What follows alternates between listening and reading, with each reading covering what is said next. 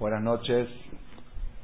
Hoy día, miércoles para jueves 26, esta noche es 26 de Kislev, 5768, segunda noche de Hanukkah, segunda vela de Hanukkah de diciembre. Hoy es 5 de diciembre, ¿sí? Es la única fecha gregoriana que la digo con orgullo. Que todo judío la tiene que saber. El judío puede vivir con las fechas hebreas. La única fecha gregoriana que tenemos que saber es el 5 de diciembre. ¿Por qué? Hay una sola ley en el, en el, una sola ley en el tratado judío que depende de la fecha del 5 de diciembre. Todas las demás fechas latinas no tienen nada que ver con nuestra religión, nada, nada. no, no nos, nos interesa para los cheques, para los días de pagos, para eso, nada más. Pero hay una fecha que la alajá dice tienes que saber cuándo es el 5 de diciembre. ¿Por qué? Porque esta noche en todo el mundo se empieza a pedir lluvia. En la verajá, en la mirada, en el resto de la mirada, en vez de decir Barejenu, se dice Barejadenu. Hay dos textos. En la, la mirada toda normal es normal. La mirada en la mirada total son 19 verajot que se dicen. Las 19 son todas iguales, parejas. Nada más hay una verajá que cambia. En el verano es más corta y en el invierno es más larga, más extensa. En el verano, cuando el día es largo, se dice Barejenu. Desde Pesa hasta hoy, hasta el 5 de diciembre, se dijo Barejenu. Y desde hoy hasta Pesa se va a decir Barejalenu. Barejalenu quiere decir Barejalenu. Bendícenos Dios sobre nosotros, Hashanah 2, este año, el año, el año nuestro, ¿no? Y todo la, es el 5 de diciembre. ¿Por qué? Porque eso va según el calendario solar y no lunar, porque las lluvias no dependen de la luna, sino dependen del sol. Pues por eso va con el calendario solar y es el 5 de diciembre. Por eso digo, repito, hoy, con coincidencia, no lo programamos así, ¿verdad? tú no me dijiste, venga el día de Vareja Salió la charla hoy, es 26 de Kislev, segundo día de Hanukkah, y este año coincidió con el 5 de diciembre, es una fecha que todo judío religioso debe conocerla, para saber cuándo empieza a decir la a partir de esta noche.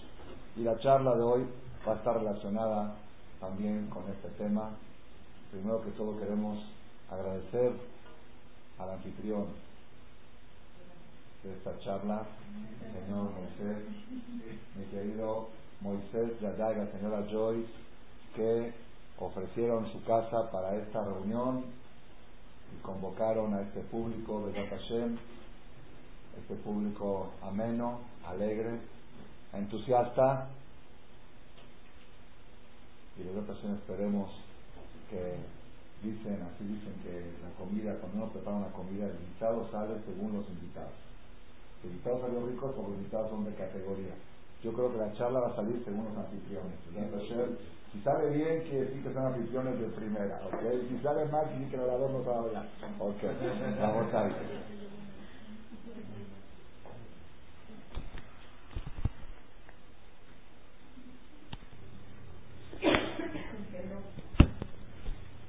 El Talmud dice que una princesa le preguntó en los tiempos de los romanos, estoy hablando de esto hace como 1800 años, después de la destrucción del segundo templo, cuando los judíos llegaron a Roma, exiliados por los romanos, ellos fueron los que destruyeron Titos, fue que destruyó el segundo templo, el segundo de Entonces había mucha competencia, era la época que el Talmud, eh, había mucha competencia entre la cultura romana y la cultura hebrea, como que nosotros éramos los únicos competidores con ellos. Ellos, ellos se decían que eran los más inteligentes del mundo, pero no podían competir. Entonces había, cada vez que veían a un rabino o algo, como que lo provocaban con preguntas y así se agarraban, se agarraban. Hoy leí, hoy acabo, hace media hora leí un libro nuevo de una parte del Talmud que cuenta que había uno de los eh, filósofos romanos que quería investigar cuánto, cuántos meses dura el embarazo de una víbora. Una víbora para concebir tiene que embarazar. ¿Cuántos meses es? Hay animales, por ejemplo, el Talmud dice que los animales normales cinco meses, si la vaca, todos cinco meses. La el Talmud trae. Entonces él quería, este, este filósofo no quería investigar, pues no sabía cómo hacer. Cuando vio dos víboras que estaban apareándose, las tomó y las enjauló. Y se estuvo esperando a ver, a ver cuándo embaracé y cuándo. Siete años se duró. Está, siete años. Siete años duró, duró este, el embarazo de la víbora. Está bien, entonces el filósofo este estaba feliz, que hizo un descubrimiento, porque nadie en el mundo sabía cuánto tiempo, quién, quién, a ver, ¿quién va a ser? Sí, siete años el embarazo. Es, es una de las maldiciones. Cuando la víbora hizo pecar a la mujer, a Adán, pues una maldición es que tenga un embarazo muy largo, que sufra mucho del embarazo y todo eso. Entonces, cuando la mujer también se le dio, antes del pecado, la mujer, sin comparación, la mujer embarazaba y daba luz el mismo día. Antes del pecado de Eva. Y como resultado del pecado de Eva, una de las nueve maldiciones que Hashem le dio a la mujer es que tenga que sufrir nueve meses del embarazo. Que es un dolor. Sí. Me refiero antes del pecado de Eva. Eva tuvo a, Caín y a Abel, los tuvo el mismo día. Eh, Caín y Abel no nacieron de nueve meses, ni de siete meses, nacieron de siete horas, yo creo. El día que Hashem creó a Adán y a Eva, quedó embarazada Eva y tuvo a Caín y a Abel. El Talmud dice, subieron a la cama dos y bajaron cuatro. ¿Por qué no siguió por el, por el pecado de Eva. Entonces la víbora, la víbora, este, siete años como castigo del pecado que ella hizo pecar a la mujer, siete años de embarazo. Pero este filósofo lo descubrió con un experimento que nadie antes lo hubiera hecho, porque nadie, nadie, nadie le interesó. No hay gente que agarre en jaula una víbora pareada para. ¿Sabes qué? Cuando dio a luz, dio a luz que a alguien le interesa saber por los gatos cuánto tardan los perros. No, nadie Se encontró este filósofo, un rabino, de, los que vinieron de, de Jerusalén, exiliados, le dijo: A ver, ustedes se dicen que son muy inteligentes. A ver, dime, ¿cuántos años dura el embarazo de una víbora? Entonces el rabino al momento le dijo, espérame, no sé, le voy a preguntar a mi jajam, a su, a su jajam. Pero dijo, oye jajam, me preguntó un filósofo dijo, dijo, siete años, como dice el Talmud en Tampar. Volvió dijo, oye, sí, me dijo mi maestro que son siete años. Dice que este, este, ¿cómo se llama? Este filósofo romano agarró un cuchillo y se lo clavó a él mismo. Dice, ¿por qué?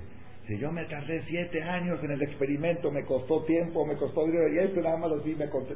Somos el pueblo de la sabiduría. Entonces, esa competencia que había entre nosotros y los filósofos griegos y romanos, porque nosotros sabemos todo de que Dios, el que creó el mundo, el que creó a la víbora, él, nos dijo, esto es así, así, así. Ellos todo es a base de experimentos. Y los experimentos, pues hasta que, hasta que se dan. Y luego las conclusiones que sacan los, los científicos no siempre son las correctas. Y luego se arrepienten, todo el tiempo se están arrepintiendo. El que sabe en la meteorología, en las dietas, en decenas de cosas que se arrepienten porque ellos se basan, cuentan así en forma medio de chiste, dicen que un, un este, científico está haciendo un experimento de las ranas. Las ranas, los sapos, las ranas. Se agarró una rana y dijo, rana, rana, brinca, brinca. Brincó, le cortó una pata y le dijo, rana, rana, brinca, brinca. Volvió a brincar. Le cortó otra pata y dijo, rana, rana, brinca, brinca. Y volvió a brincar. Le cortó la tercera pata y dijo, rana, rana, brinca, brinca. Y ya no brincó porque tenía una sola pata, no brincó. ¿Cuál fue la conclusión del experimento? Que las ranas, cuando le cortan tres patas, pierden la capacidad auditiva. Porque ya no lo escuchó al... al, al, Ese es el problema que sucede con, con los experimentadores. Ellos tienen preguntas correctas, pero no siempre las conclusiones son las correctas. Hay cosas, tengo yo las que no traje aquí porque no era mi tema de conferencia hay un estudio, en el Talmud está escrito, en el Talmud está escrito, que la mujer, dice así, dice tres cosas, dice. Dice, la mujer puede embarazar o inmediatamente después de su regla, es decir, a los 10 días después de su regla, o un día antes de que le venga la próxima regla. Así está escrito en el Talmud claramente, en la hoja 30, en la hoja 30, columna 2. Porque la mujer ovula, según el Talmud, a los 10 días más o menos aproximados después de su regla, y puede volver a ovular un día antes que le venga su regla. Entonces, yo cuando mi esposa vinimos aquí a México, íbamos con el ginecólogo. Es un ginecólogo famoso aquí en México que siempre le atina. Cuando te dice se va a aliviar en tal fecha, es tal fecha. Si tiene muy, buena, muy bien atinado, un ginecólogo muy famoso, con mi esposa siempre le fallaba, por 10, 12 días. 10, 12 o hasta 15 días. Decía, se va a aliviar en tal fecha, pasaba una semana, pasaban 10 días. Entonces un día me dice, ¿cómo me falla con eso? Le dije, puede ser que mi esposa es de las que embarazan. En la segunda ovulación, él calcula, me dice, eso no existe. Que pues yo lo estudié en la Gemara, yo estudio Torah y ahí dice, dice los rabinos a sus cosas y, nosotros la ginecología a sus cosas.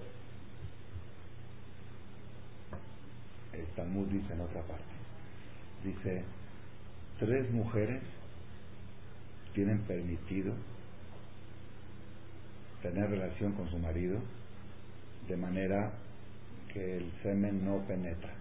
Si es una, está prohibido hacerlo, eso, se llama, es lo que leímos en la pasada se llama onanismo. Lo que hacía Onan era que él tenía relación con su mujer, pero echaba el semen en lugar incorrecto para que no embarace. Pero hay tres casos que se pueden. Desde que según el Talmud, en el tiempo antes como se hacía, no había anticonceptivos, era mojo. Mojo era una, un, un algodón que se ponía ahí adentro, que absorbía el semen a la hora de la relación y hacía que la mujer no embarace. Eso está prohibido, es pecado. ¿Por qué? Porque es desperdicio de semen.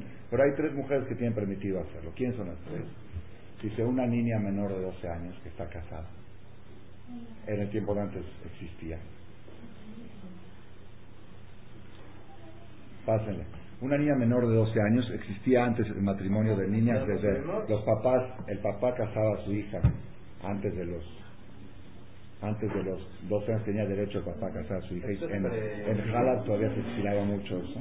Más que todo lo hacían para el apartado, para tener garantizada a su hija de que no se vaya con otro. Sí, sí, la charla. No, esta seguimos. Está muy buena. Y este, casada de 12 años. Ah, menor, o sea, en el tiempo de antes se acostumbraba, incluso la hija embarazada, había papás que la casaban, ya la comprometían con un familia para no tener problemas después que no encontró pareja. no entiendo por qué. ¿Por qué qué? O sea, una niña menor de 12 años casada. ¿Por qué la casaba? Ah, ¿por qué tiene permitido? Porque es peligroso que embarace. Ah, ok. Puede reventar su matriz. Una niña menor de 12 años es peligroso que embarace. Por eso le permiten tener relación con su marido en caso de que se dio. Es una que quiere una niña que quiere ver. Ver, cómo llegar. La segunda que tiene permiso es una es Yaldá, ¿sí? otra es una mujer que está dando de mamá, está dando pecho. Entonces, si llega a volver a embarazar, se le va a quitar la leche. Entonces peligra la vida del bebé, porque no había antes sustituto de leche materna. Entonces, si el bebé no tiene leche para tomar de la mamá, se puede morir. Entonces, está permitido que la mamá haga estrategias para desperdiciar el semen, ¿para qué? Para proteger la lactancia de su bebé, de su hijo. Y la tercera mujer que lo puede hacer, ¿quién es? Una mujer embarazada. Una mujer que ya concibió, recién embarazada, puede puede utilizar ese algodón para, en el momento de la relación, que absorba el semen y que no embarace. ¿Por qué está permitido? Por si vuelve a embarazar un segundo bebé y el segundo va a aplastar al primero y lo va a deshacer. Así dice la Gemara, Shema Taseu Barat Sandal, por si se embaraza nuevamente, y el primer bebé se hace Shehata, Sandal es Shehata en árabe, ¿sabes qué Shehata? Chancla, chancla. Si se chancla, se estrangula el, primer bebé a raíz del segundo embarazo. Pero no se supone que hay un periodo... Por eso, yo, cuando lo estudié, dije esto, la verdad, esto es Kabbalah, esto, en la vida real, está bien, la, la niña lo entiendo y la, la, la lactante la entiendo, pero una mujer embarazada que pueda volver a embarazar, eso no existe. No existe. Según la ginecología, eso no existe.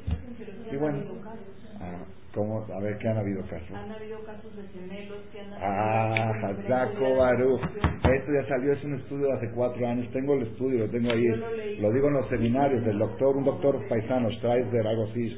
Un, doctor, un, un profesor investigador en Estados Unidos, en Los Ángeles Llega, así, así está el artículo, que quiere que lo busquen. pues. Eso está tremendo. Eso está tremendo, eso está tremendo. Eso está tremendo.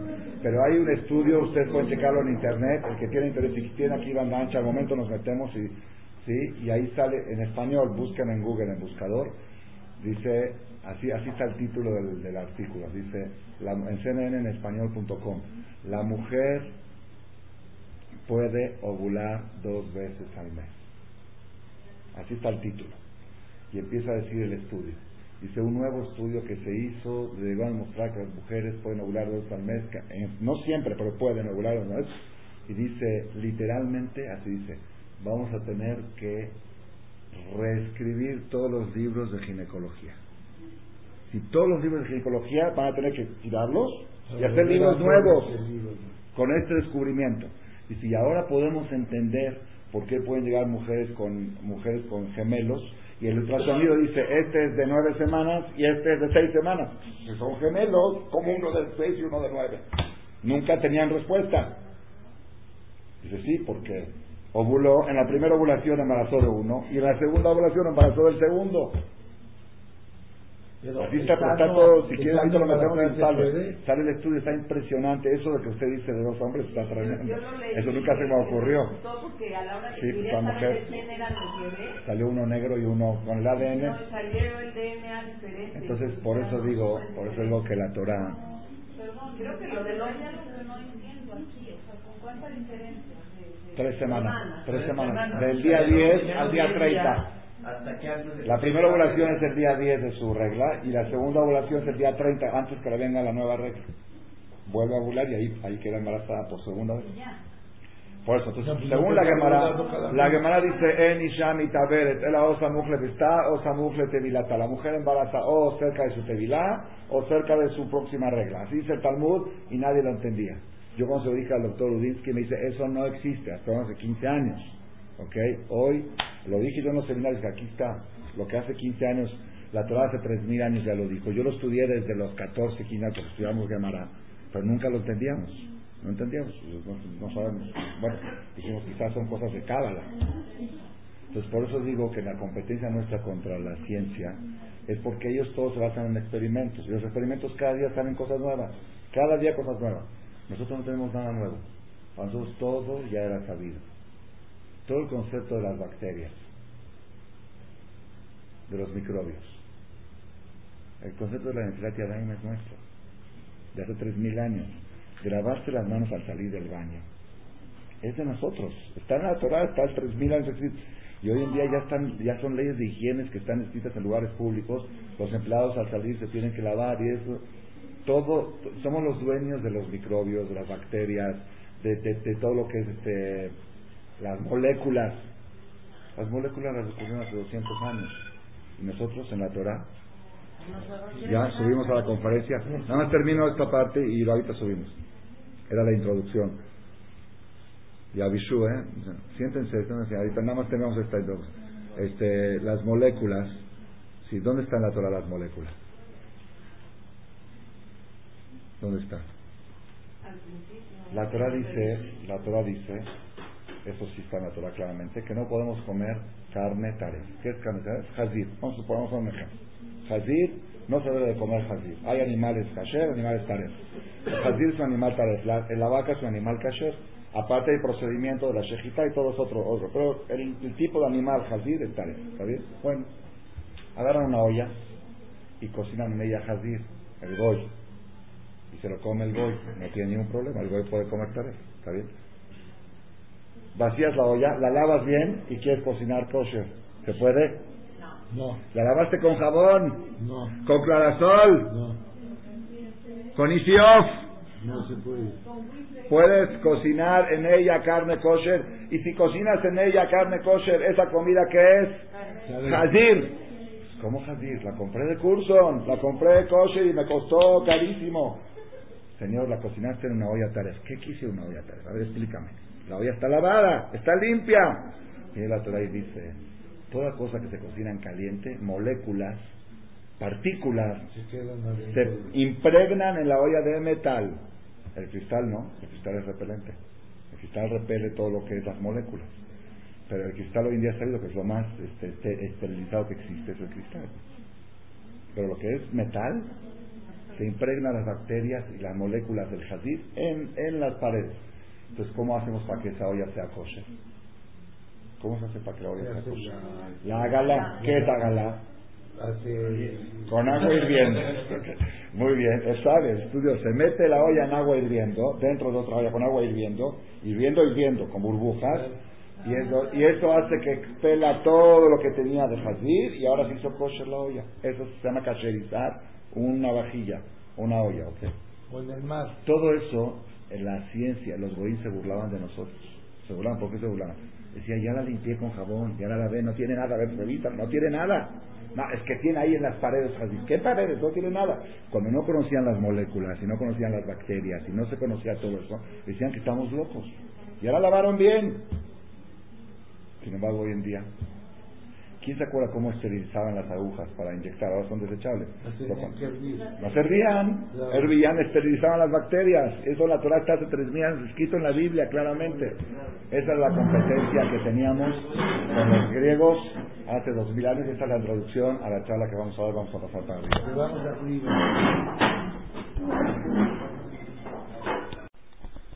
Le preguntó una princesa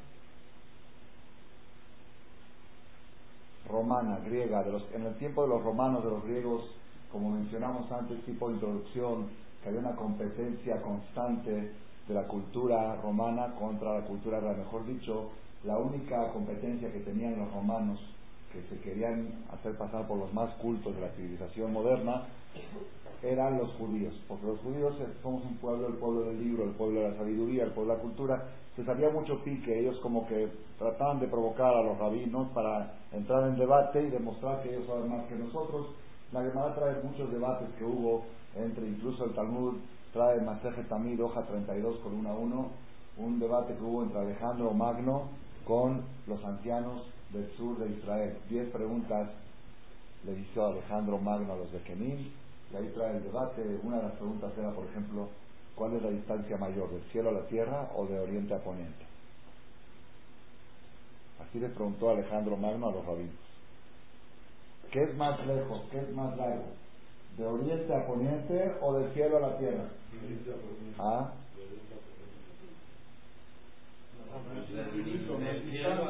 De cielo a la tierra es más distante que de oriente a poniente. ¿Ah? De oriente a poniente es más distante. Entonces, así, así le contestaron los hajamim. Los hajamim contestaron de oriente a poniente. Le, dije, le dijo Alejandro, ¿y eso quién les dijo a Sí, la prueba cuál es. Cuando el sol está arriba, no puedes verlo. Y cuando está en, la puesta del sol, está en el oriente o en el poniente, si lo puedes ver, pues quiere decir que está más lejos cuando está el sol en el oriente que cuando está en la punta del cielo. Entonces, así, así, ese tipo de discusiones había en el tiempo del Talmud entre los rabinos y los filósofos romanos. Una princesa romana le preguntó a un rabino, dice, ¿en cuántos días creó Dios el mundo?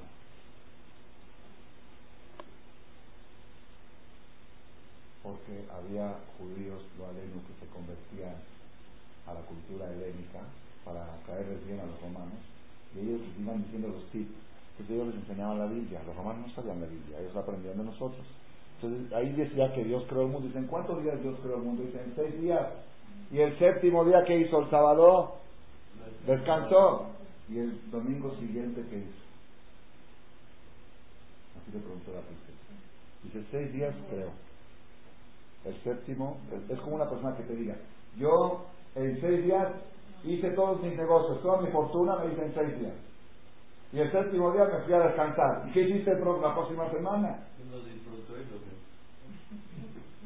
Así le preguntó la princesa. El, el rabino le contestó.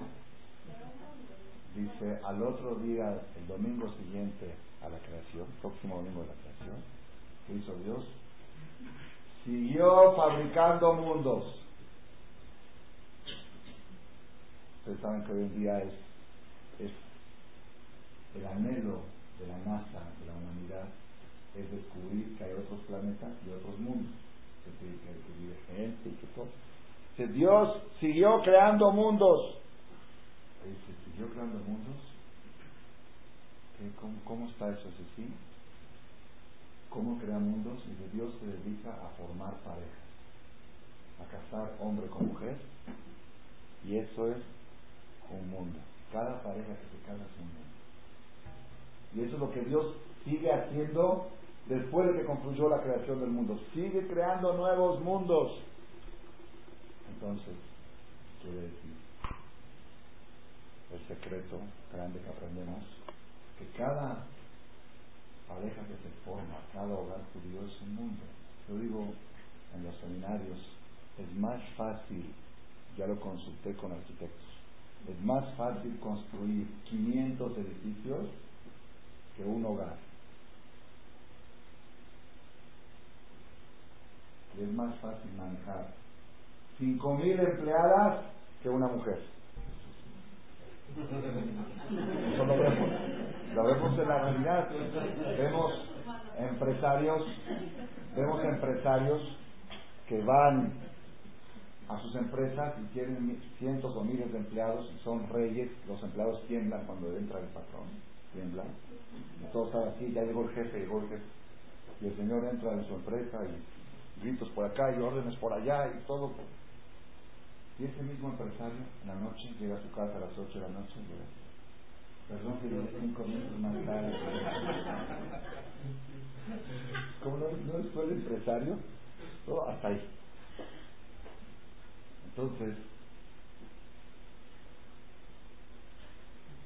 fue la respuesta que le dio el rabino a la princesa romana. Dios después de crear el mundo se dedicó a crear mundos ¿Cuáles son los mundos? Formar parejas. Si la persona supiera que formar un hogar es crear un mundo, pues yo creo que tomaría diferente las cosas. Diferente las cosas. Imagínate que uno le diga a su compañero ahora, oye, me antojó fabricar un mundo, ¿qué te parece? Un cielo, una tierra, América, Europa, todo, vamos a fabricar un mundo, un ser humano, todo. Hoy se necesita estudiar 20 años de universidad y carreras para, y para construir cualquier cosita tienes que... Mi maestro Rabbi de David una vez fue a ver la fábrica Coca-Cola en Israel para supervisar algo del kosher. Se pidió, ahí le, invitaron a, algo, había algo relacionado, hay una fábrica Coca-Cola ahí está en Beneverat, en Israel entonces lo invitaron a él a conocerlo. Había una maquinaria sofisticada de la más, la más moderna que hay, que ponen los ingredientes y sale la botella. Y ponen el ingrediente al principio, no hay, no hay pasos, no es embotellar y todo eso, sino ponen nada más la materia prima y al final vas y recoges la botella y hasta hoy día hay máquinas que las traen empacadas. Entonces después que Rabino vio la máquina y todo eso, se impresionó mucho. Dijo, ¿dónde está el ingeniero? ¿Quién es el ingeniero que diseñó esta máquina? Dice, aquí está el ingeniero. Este es el ingeniero. Dice, ¿cuántos años estudiaste de ingeniería? Dice, 15 años. 15 años de ingeniería. Dice, 15 años de estudio para sacar una botellita. Mojará. No es una gracia invertir 15 años para sacar una madre.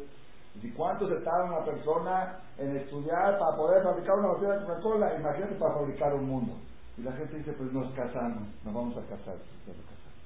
Vas a construir un mundo. Tienes que estudiar quién sabe cuántos años de universidad, universidad de ser marido, de ser mujer, para poder tener el título. Es muy difícil. Entonces eso es lo que Hashem, eso es lo que Hashem hizo a partir de la creación del mundo, crear nuevos mundos. Rabotay, una vez escuché, una vez escuché de un rabino que vino aquí a México, algo que me impactó mucho. Dicen, ¿cuántos días Hashem creó el mundo? En total son siete, y seis de creación y el séptimo de descanso, que también es como una creación. La llamada dice que el descanso también es una creación. Dios creó el descanso. Dios creó el concepto Shabbat. Lo creó. No es que dejó de hacer, no. Creó un concepto que se llama Shabbat. Dice, Dios creó el mundo en siete días y también cada pareja cuando van a formar el matrimonio están siete días de formación y son los de Por eso hay de Los siete días son paralelos a los siete días de la creación. Entonces, ahora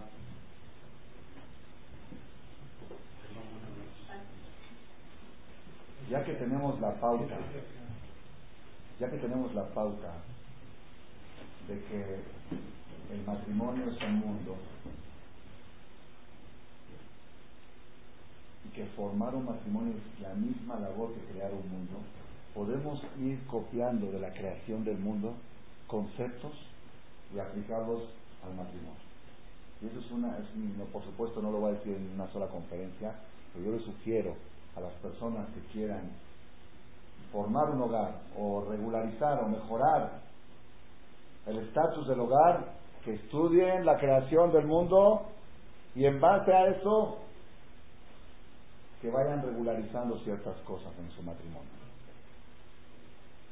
Porque es un mundo. Y en el mundo pues hay época de lluvia, hay época de crecimiento, hay época de florecimiento.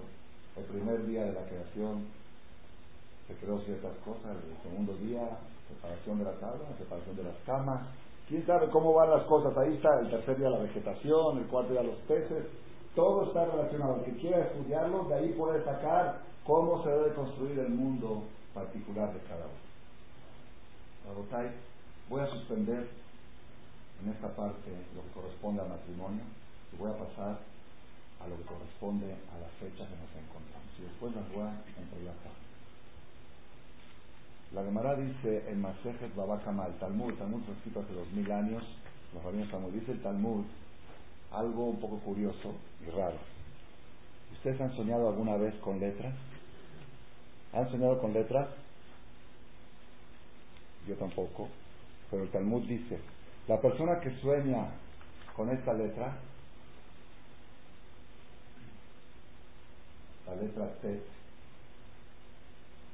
que sueña con esta letra, Simán y Afelo, San Talmud, Babakama, hoja 56, columna 1, es señal de buena suerte. Mírenla bien para que sueñen esta noche. Yo tengo dos semanas tratando de soñar y no me sale, no sale. Pero dice que si uno piensa mucho, el que sueña con esta letra del abecedario hebreo, este es el abecedario hebreo, ahorita vamos a mostrarlo aquí, y vamos a ver qué es, por qué lo estoy mencionando esta noche. Este es el abecedario hebreo, son 22 letras, Aleph, Aleph, Bet, Gimal, Dalet, Vav, Zain, Het, Tet. La Tet el que suena con esta letra, es buena suerte para él. ¿Y por qué? qué es buena suerte. Así por así. No, tiene causa. ¿Por qué? Porque en la Biblia, la primera vez que aparece esta letra, la primera vez que aparece esta letra, es en la creación del mundo. ¿Quién dijo? Ah, en la creación del mundo, la primera vez que aparece, dice Vayar Elohim et Aor Y vio Dios la luz, que fue lo que creó el primer día, y dijo, Quito, qué buena es la luz, Top, la luz es Top, y Top se escribe así, así se escribe Top, todo se escribe con esta letra, con textos. La primera vez que aparece esta letra en la, Biblia, la primera vez que aparece es representando la palabra bueno. Entonces esta letra representa el bien, representa lo bueno. Y si sueñas con esta letra, estás soñando con lo bueno, con la buena suerte, con la buena vibra, con la verajá, con todo lo bueno.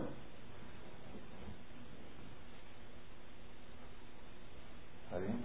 ¿Te gustó? Ahora, a raíz de esto, no les voy a contar la historia porque ya la conté varias veces y está grabada en un CD de hace dos semanas no la quiero repetir con amplitud cómo llegué, cómo milagrosamente llegué a esta información que les voy a decir ahora.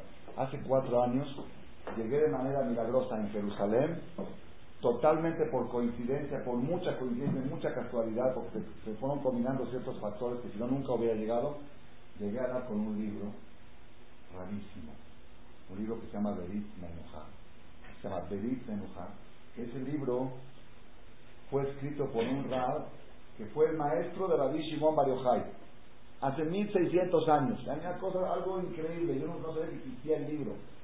Es un libro muy raro, pero dicen que los cabalistas grandes del Gaón de Vilna no soltaban ese libro de la mano, Berit Menuja. Y ahí descubrí totalmente por coincidencia, por casualidad, por abrir el libro así, cosas impresionantes como, como sucedió que lo descubrí. Dice, el secreto de la letra T, de esta letra que todo lo que esté relacionado con esta letra es bueno. Y la equivalencia numérica de esta letra, ¿cuánto es la equivalencia numérica de esta letra? Por cada letra tiene una equivalencia A, B, C, Dalet, 1, 2, 3, 4, es 9. Entonces todo lo que esté relacionado con el número 9 es top, es bueno. Agárrate del 9. Dice por eso, el mes 9. El mes noveno del calendario hebreo. El día 9 del mes y a la hora 9 del día es lo mejor que hay. 9 del 9 del 9. La hora 9 del día 9 del mes 9. ¿Cuál es el mes 9? En el calendario hebreo, Kislev. Es Nisan, Iyar, Sivan, Tamuz, Av, Elul. Tishri es el mes de Roshanai, el séptimo. El mes de Roshanai es el séptimo en el calendario hebreo, para que nunca se les olvide, Roshanai es en septiembre, es el séptimo. Ellos no saben por qué le llaman septiembre, ellos no saben. ¿Y por qué le llaman octubre? Octavo. Eh, esos meses, y noviembre, que siempre Hanukkah toca en noviembre, Kislev es el noveno. Nosotros nuestra cuenta de meses empieza de pesa. Y cada mes de hebreos tiene un número. Hasta llegar al número 12, este año tenemos 13, porque es año bisiesto. Entonces, el mes 9, aquí dice este libro dice Mujer, el mes 9 es Hatov Minatovim, es el mejor de los mejores. Si estás buscando un mes bueno para algo, el mes 9. Y el día 9 de cada mes es bueno, porque imagínate el día 9 del mes 9. Y la hora 9 del día, la hora 9 no son las 9 de la mañana, porque entonces tendrían las mujeres levantarse más temprano, es un problema. No son las 9 de la mañana.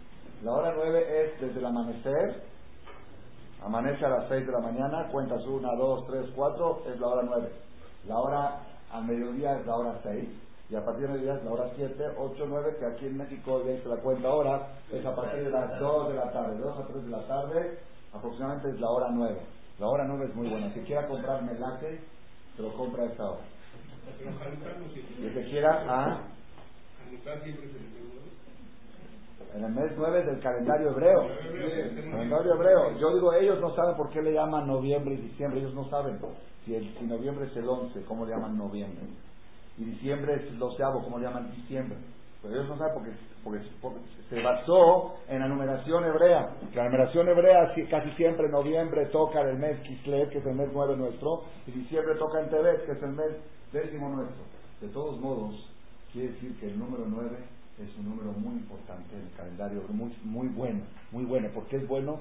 Porque el 9 está representado por la letra T, la letra T, esta es la letra. La letra T es la primera vez que aparece en la Biblia con la palabra Tov, y Tov quiere decir bueno.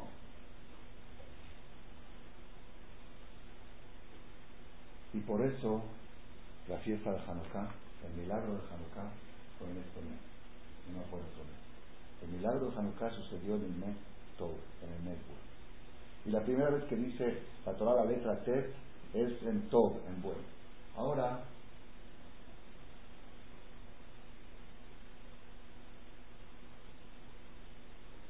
¿Qué es lo bueno? ¿Qué es lo bueno? ¿Qué es lo bueno que aparece en la primera letra de la Torah? ¿Qué es lo bueno? La luz. Vayar Elohim or quitó. Vio Dios la luz, que creó Dios la luz el primer día, y dijo, qué bueno. Ahí es donde viene la palabra to, bueno. Y la, la primera vez que dice la Torah bueno, se refirió a la luz. Y ese es el concepto que quiero desarrollar. Usted sabe que en toda la creación del mundo Hashem dijo bueno, todo. Cuando creó la luz, dijo bueno. Cuando creó la vegetación, dijo bueno. El, miércoles creó los astros, dijo bueno. El jueves creó los peces, bueno. Las aves, bueno. Creó los animales, bueno. Hay una sola cosa que Dios dijo, loto. No es bueno. Loto. ¿Qué es loto? Dios dijo, no es bueno. ¿Qué? Que el hombre viva solo. Se dice en la Biblia, en el capítulo 2 de Génesis, Loto, bellota, alam, debató. Esos lotos. La Gemara dice la persona que vive solo vive sin toba. Necesita la persona, si el Shulchan dice, código de ley, dice, así una persona anciana, que ya tuvo hijos, que ya formó casa, que ya se casó dos, tres veces, ya tuvo muy hijos, que se vuelva a casar. ¿Por qué? Porque es un concepto independiente al de procreación. Es un concepto de todo. La persona se casa y encuentra todo. A una persona le dicen que le quedan 24 horas para vivir, tiene 119 años y persigue 104 días. Hasta el último día hasta los 120 que le pregunta a la Torah, ¿qué me aconseja hacer la Torah el último día de mi vida? ¡Cásate! ¿Para qué me voy a casar? ¿Por un día me voy a casar? Sí, porque si no te casas no es todo, y si te casas es todo. Entonces, esto es, es el concepto que empezamos con matrimonio, seguimos con el mes que nos encontramos, que es el mes todo, que es el mes bueno, y volvemos otra vez al matrimonio, que antes de estar casado es lo todo, y al casarse es todo. Rabotal, cuando Hashem fue a crear el mundo, que es la pauta para crear nuestro propio mundo, ¿qué fue lo primero que creó? La luz. Y este es el mensaje más fuerte más poderoso que tenemos que tener nosotros. Quiero que sepan, estuve en Miami la semana pasada, me tocó dar una conferencia ahí en, en Aventura, en el Templo Zafra. Había como 300 personas latinas, de Colombia, Venezuela, todos los que viven por ahí y en la charla dije algo que algunas personas se molestaron.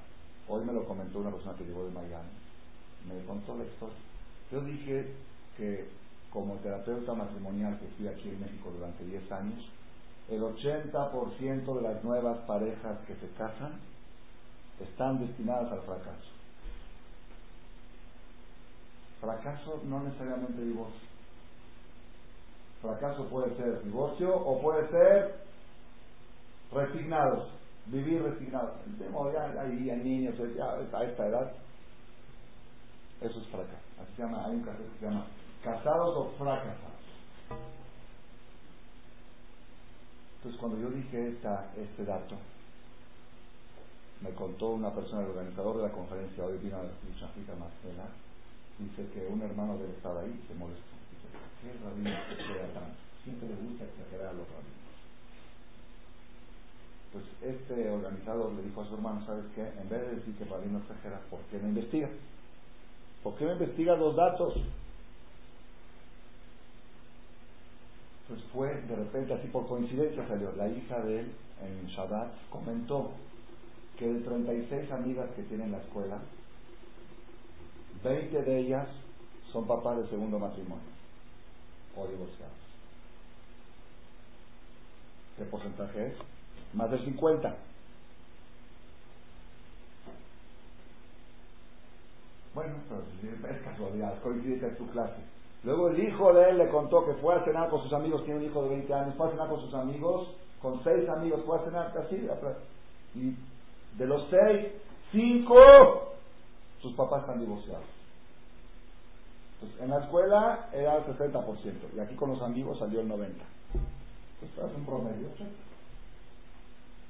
le dijo al hermano, ya ves, ya ves que cuando están hablando, y luego me trajo estudios que también salió en internet, estudios recientes que de los nuevos matrimonios. Que en Israel, fíjate, en Israel está peor, en Israel sale cada año que más divorcios que bodas. Cada año.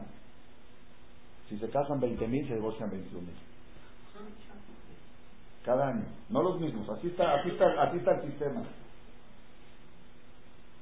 Un hijo llegó con su papá en Israel y dijo, papá, ya cámbiame de escuela. Dice, ¿por qué? Yo soy el único en la escuela que los papás no tienen segundo matrimonio. Dice, hasta necesito terapia, dice, porque soy raro. Todos tienen, soy el esposo de mi papá y la esposa de mi mamá, todos tienen lo que contar, está divertido. Y yo soy el aburrido, el mismo papá, el mismo mamá, todo igual. Ahora, el que es normal se siente anormal. ¿Qué situación es esta? Cuenta que que un señor en Israel fue a cenar con su esposa a un restaurante, no es un chiste, pudo haber sido realidad, ahí sí, sí le queda a los israelíes. Fueron a cenar juntos al restaurante y en la mitad suena el, celular. Y el marido dice, ¿cómo puede ser? Dice, la esposa dice, ¿qué pasó? Dice, es que mis hijos y tus hijos le pegaron a nuestros hijos. Vale. ¿Y eso por qué? ¿Eso por qué? Porque la gente no sabe cómo se crea un mundo. Pues no es fácil hacer un mundo, no es fácil. No saben que el matrimonio es un mundo, piensan que es un negocio, una sociedad. Ahora vimos la sociedad, funcionó bien, no funcionó, la, la hacemos. No es eso, no se trata de hacer una sociedad, no es un negocio, es un mundo, es una eternidad, es todo, es el todo de la persona. Entonces, ¿qué es lo primero? Lo primero que hay que hacer cuando vas a construir un mundo, copiarle a Dios. ¿Qué fue lo primero que hizo para hacer su mundo? La instalación eléctrica por decirlo en lenguaje moderno. Antes que nada, la luz. Bueno, pues empieza por las aguas, empieza por los mares, después la luz. El día que, va a venir Adán, enciende el foco. No, no. Primero que todo es la luz. Y después todo lo demás. ¿Por qué? Porque de nada te sirve todo si te falta la luz.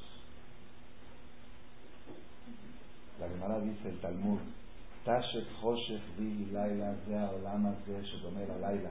Dice, este mundo, este mundo, el mundo material, a eso llamo este mundo, es un mundo oscuro. La materia, el cuerpo, todo lo que es, la materia opaca, la materia oscura. La gente camina en la oscuridad. La gente no sabe no ve a dos metros, así por decirlo en lenguaje crudo, no ven a dos metros de distancia, de tanta neblina que hay. La gente nada más ve aquí, ahorita. Entonces, un paso más. Eso es oscuridad, eso es ceguera. Lo primero es la luz. Lo primero que todo es la luz.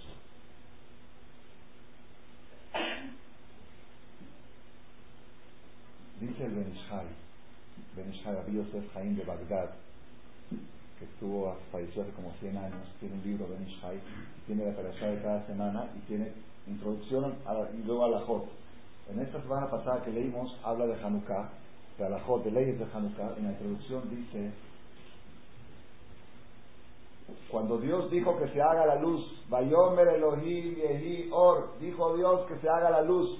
Si ustedes cuentan las palabras de la Biblia, las palabras, Elohim, la palabra luz es la palabra número 25.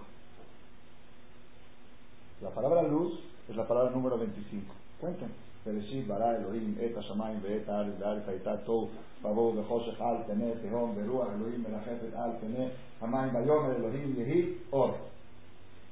Luz. Dice, ya desde la creación del mundo, Hashem dijo que el día 25 de Kislev, que fue hoy, va a ser el día que en todas las casas pudiera haber luz. Se va a encender una luminaria. Yehi Or, que se haga la luz. ¿Cómo se escribe Yehi? Dice el Benishai, Yehi se escribe así, Yud, esta es la Yud, a ver, Yud, Yud, He y Yud, Yehi, ¿ok? ¿Cuántos suman? 10 más 5 más 10, 25. Yehi Or, el día 25 que haya luz. Hoy tenemos la luz de Hanukkah. Vimos y cantamos. Rabotai quiere decir que la fiesta ya estamos enlazando la charla.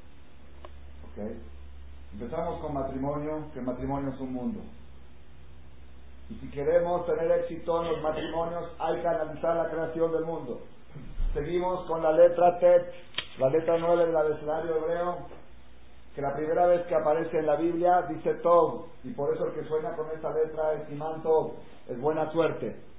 Y todo lo que está relacionado con esta letra, el número 9, el mes de Kislev, es bueno. Continuamos que esta letra, que es todo, cuando Dios dijo la primera vez todo, cuando creó lo primero, ¿qué es lo primero que creó? Or, luz. Eso nos demuestra la pauta que lo primero que tienes que procurar en la vida es tener iluminación. Saber hacia dónde vas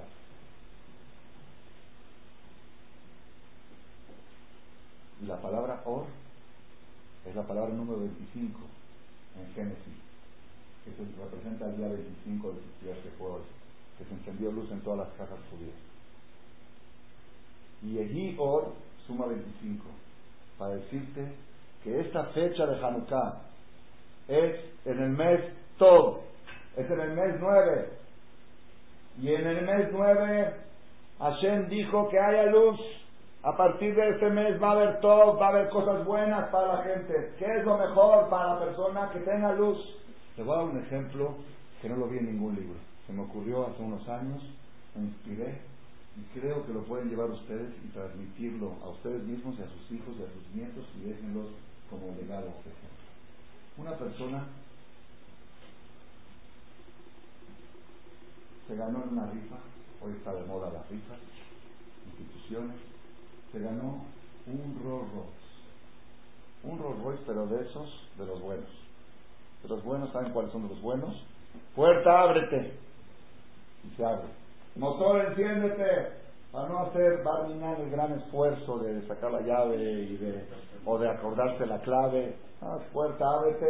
Está el esfuerzo de la garganta, que todavía no lo hemos resuelto, pero ya hay solución. Yo lo dije en una conferencia y me dijeron que ya existe. Que ya van a salir carros y computadoras que le das instrucciones con la mente. Y se abre. Yo lo dije porque en el ejército israelí ya existe un lente que se pone el soldado y piensa que dispara y dispara con el pensamiento. Eso ya existe, pero ahora me contó una persona que ya están por salir, me trajo el artículo, lo tengo en mi oficina, los juegos para los niños que ya no tengan, no tengan que hacer así para disparar, sino así, o así, o así, okay, ya para no molestarse, ¿no? Entonces, este es un carro de los mejores, un Rolls Royce, un Rolls Royce de esos de los buenos, con todo, con todo, con Igire, con todo el Rolls Royce, con completo. Entonces esta persona se ganó el Rolls Royce en una lotería, en una rifa, y sale a estrenarlo, la carretera, se va a la carretera de Acapulco a estrenar su Rolls Royce, va a 300 kilómetros por hora, puede subir a 240 y no se siente nada adentro, un carro con mucha estabilidad y un carro de lujo que vale muchos cientos de miles de dólares. Sale todo orgulloso, todo feliz con su carrazo. Entra a la carretera,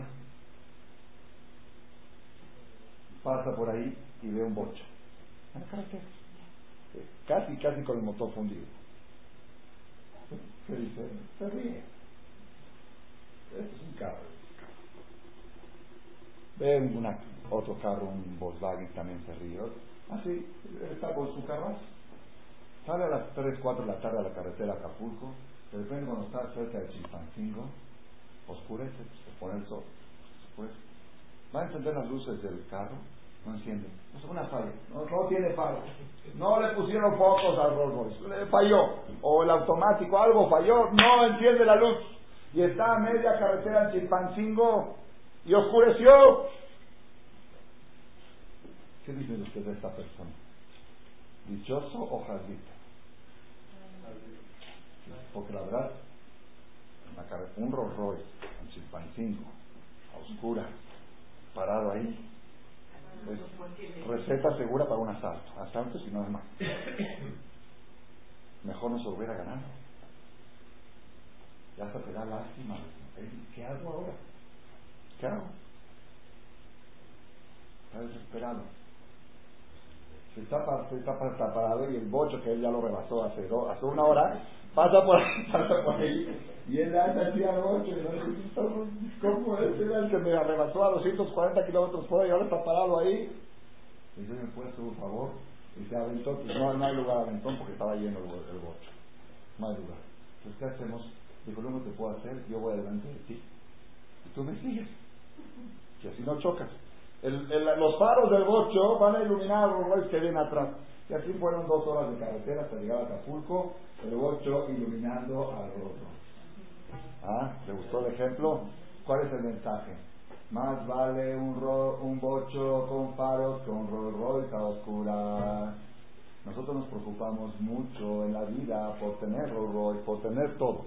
Que los hijos tengan todo, que tengan negocios, que tengan, sí, barujas, muy, todo es muy bueno. Pero pobres y manos a su hijo a la carretera de la vida sin los faros. Lo primero que le tienes que preocupar cuando vas a crear un mundo es la luz. Después lo demás va a estar creciendo, pero la luz es lo primero. Vayomer Elohim Yehi Or, dijo Dios que se haga la luz.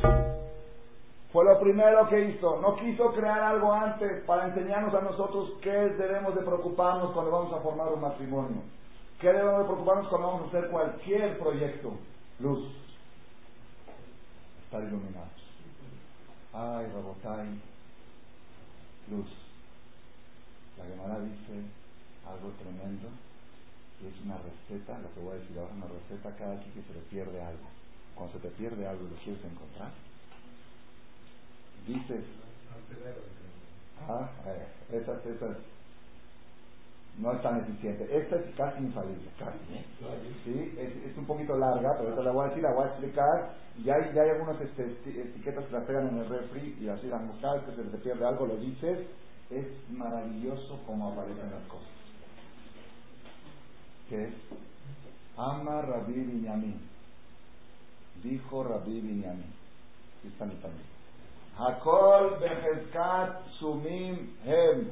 עד שהקדוש ברוך הוא פותח את עיניהם, שנאמר, ויפקח אלוהים את עיניה ותרא לערמן. ¿Te gustó?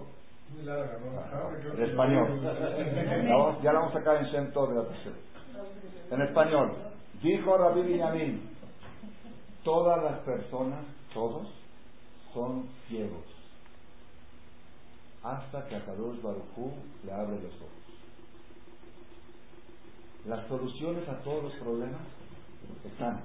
Están están. Están ahí. Y no las ves.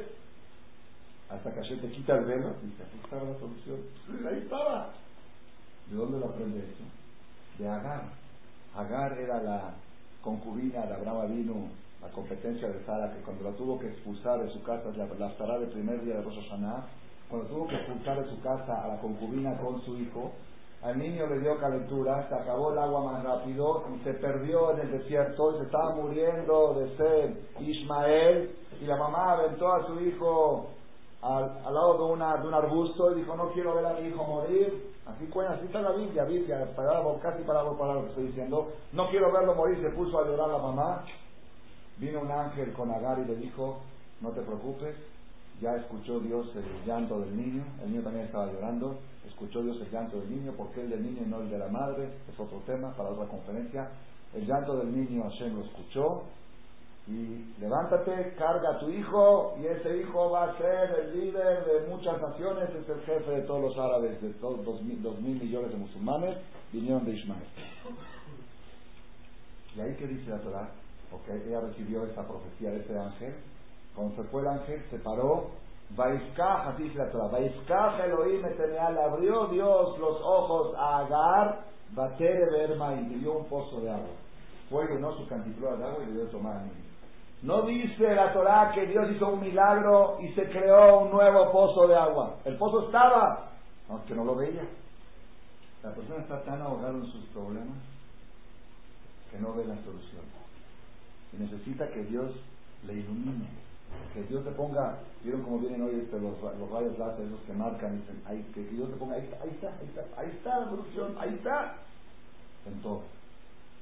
Las parejas, los matrimonios, los negocios, las soluciones de los negocios, las inversiones, dónde invertir. La persona que pasa por una calle, se vende una propiedad. Y pasaron por ahí 100 personas y no vieron se vende una propiedad. Y él lo vio. Y él fue y él levantó el teléfono y salió que era una oportunidad y esa oportunidad de eso se levantó. ¿Cuál fue el secreto? Que le abrieron los ojos. ¿Quién abrió los ojos? Hashem. Lo primero que Hashem creó el día, el día de la creación del mundo, antes de crear nada, la luz. Y eso es lo que nosotros tenemos que aprender en esta fiesta de Hanukkah. Si nosotros queremos triunfar en la vida, tenemos que buscar luz. Tenemos que buscar luz. Cuando hay luz, la persona sabe caminar, la persona sabe andar, sabe cómo esquivar un precipicio, cómo esquivar un tropiezo. Cuando uno camina a oscuras, aunque tenga el mejor carro, que tenga el Rolls Royce, está en un peligro muy grave. Y es lo que tenemos que nosotros saber. Es, son cosas hoy en día ultra comprobadas, ultra comprobadas. Cuando la persona tiene luz, ¿qué es luz? La Gemara dice en Or en la Torah. La luz está, como dice Pasuk, Kimer Mitzvah de Torah Or. Tú enciendes el Ner, enciendes la vela de Torah Or. Y la Torah te da la luz. La Torah ilumina. La Torah es, es la que marca el camino para la persona para que no se equivoque en la vida.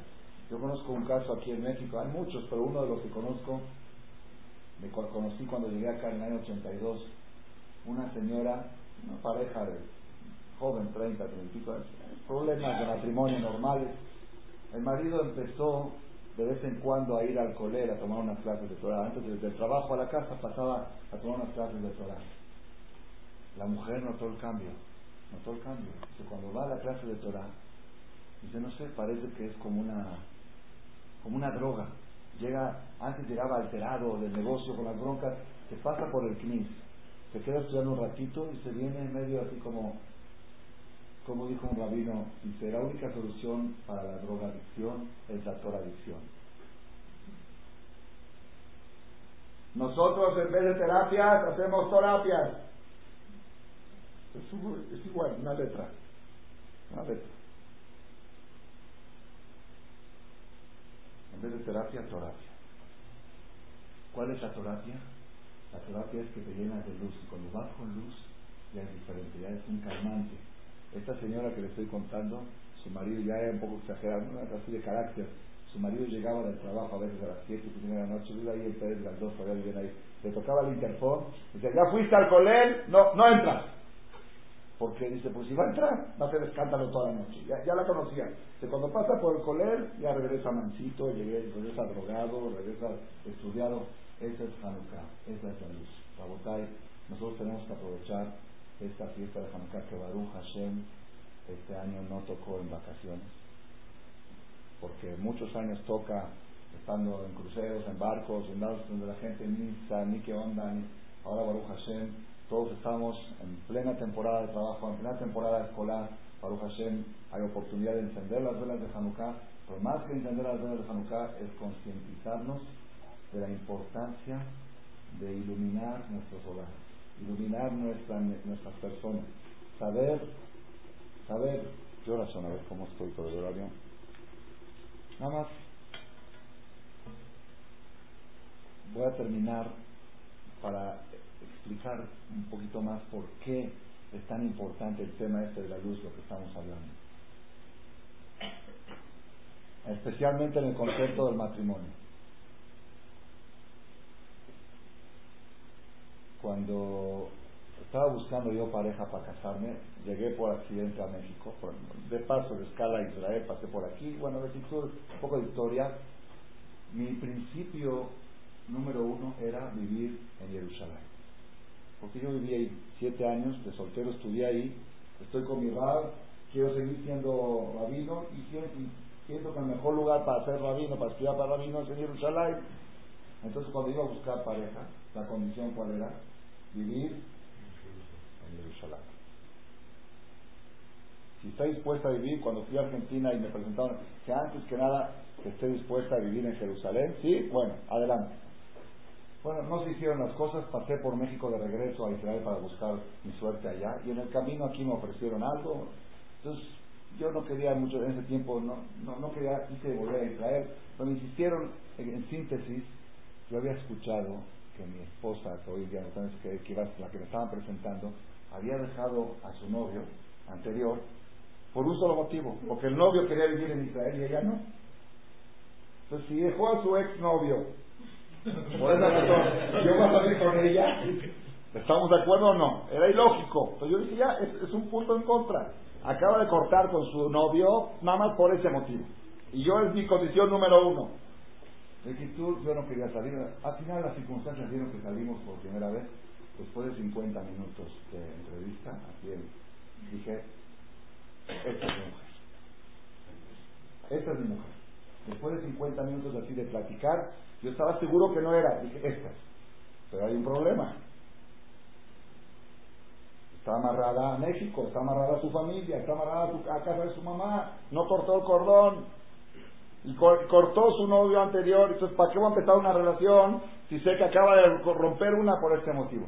Pero dije, si ya decidí que es mi mujer, me la voy a, me voy a conquistar bajo mis condiciones. ¿Cómo? Salimos la primera vez ya salimos, la primera vez 50 minutos después ya salimos con un carro, me prestaron un carro, salimos, fuimos a dar una vuelta por reforma y lo primero que me pregunta, ¿dónde quieres vivir? No quería ir a crear lo que le pasó con el otro, ya se habían enamorado y después eso rompió. Dice, ya mejor, antes de empezar, ¿dónde quieres vivir? Y dije, ¿sabes qué? Antes de discutir esas cosas, Mejor vamos a conocernos primero como seres humanos. A ver si me, gusta, si me gusta, si te gusto, como persona, cómo hablo, cómo hablas, mis ojos, mi forma de ser. Vamos a ver eso. Y después vemos otros temas filosóficos, de dónde vivir y todo eso. Vamos a hablar como persona.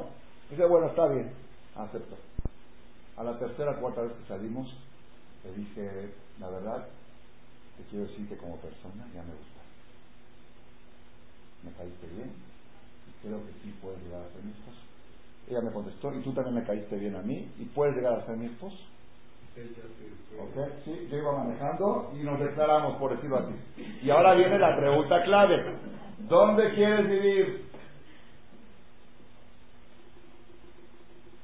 Le dije, ¿dónde quiero vivir? Me volteé y le dije, en Acapulco, frente a la playa, para ver a todas las mujeres en bikini.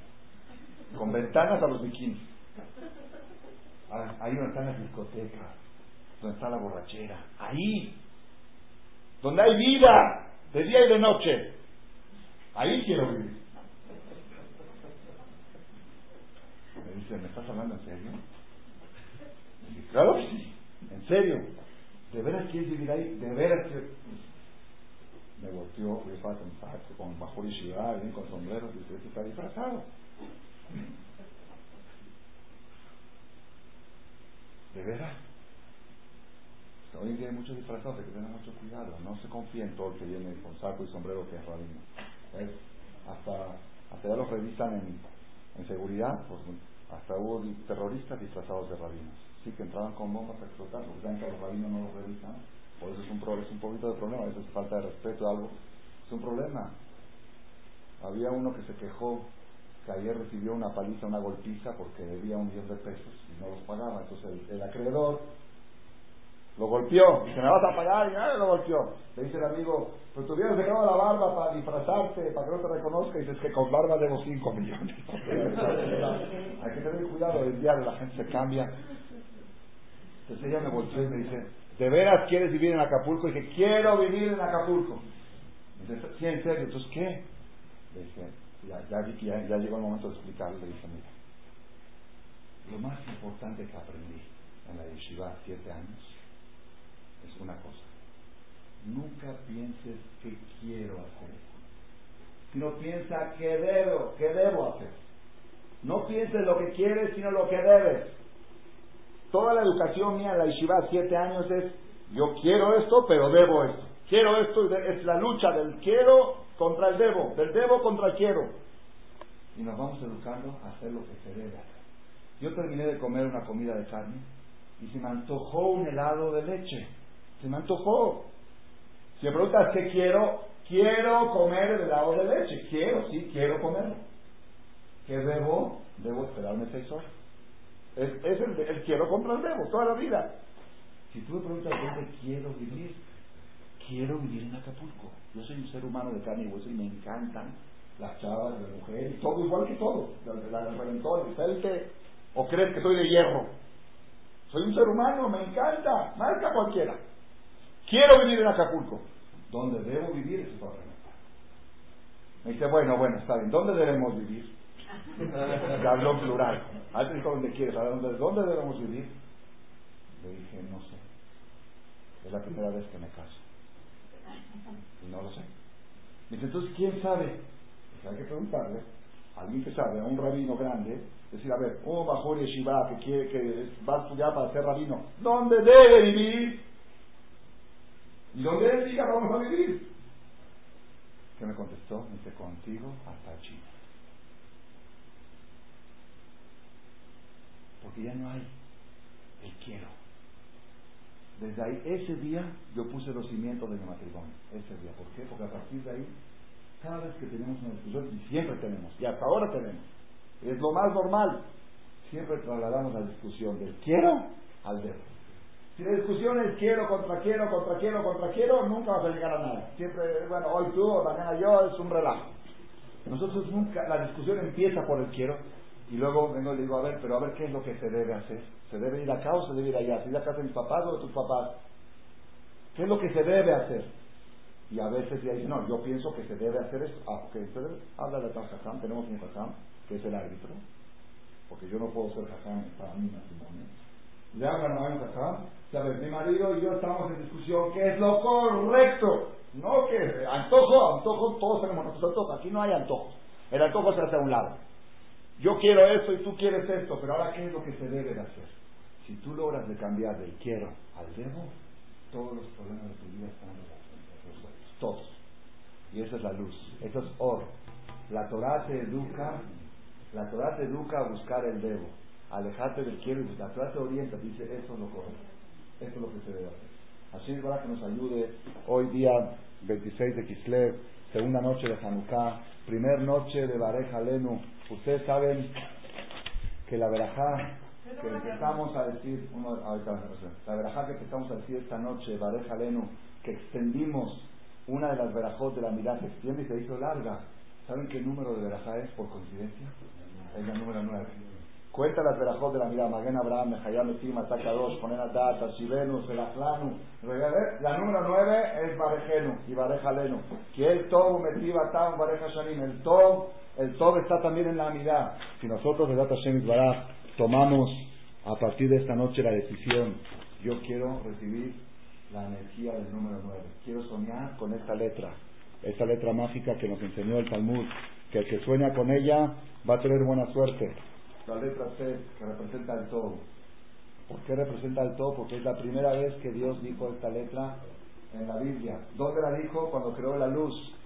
Si queremos que haya todo, necesitamos pegarnos a la luz. Y esa luz está en la Torah. ¿Por qué? Porque la Torah te enseña, busca lo que debes hacer y no lo que quieres hacer. Y cuando se busca el debo, se encuentra. Que Hashem nos ilumine a través de la vela de Hanukkah, de encontrar siempre la solución a todos los problemas, el camino correcto para triunfar y progresar y ver todos los que van a construir su mundo, que lo logren construir con las bases y los principios de la Torah y todos aquellos que ya lo tienen construido pero con problemas, que lo vayan resolviendo con la luz de la Torah, con la luz de la creación del mundo, con la luz de Hanukkah y que tengamos todos el Zehut de recibir finalmente la última luz esperada que es Orosh, Shemashiach y Merabe Ameno. Amén. Y ahora las preguntas. México. Ah. ok, esa es la pregunta. Pues quiero que sepa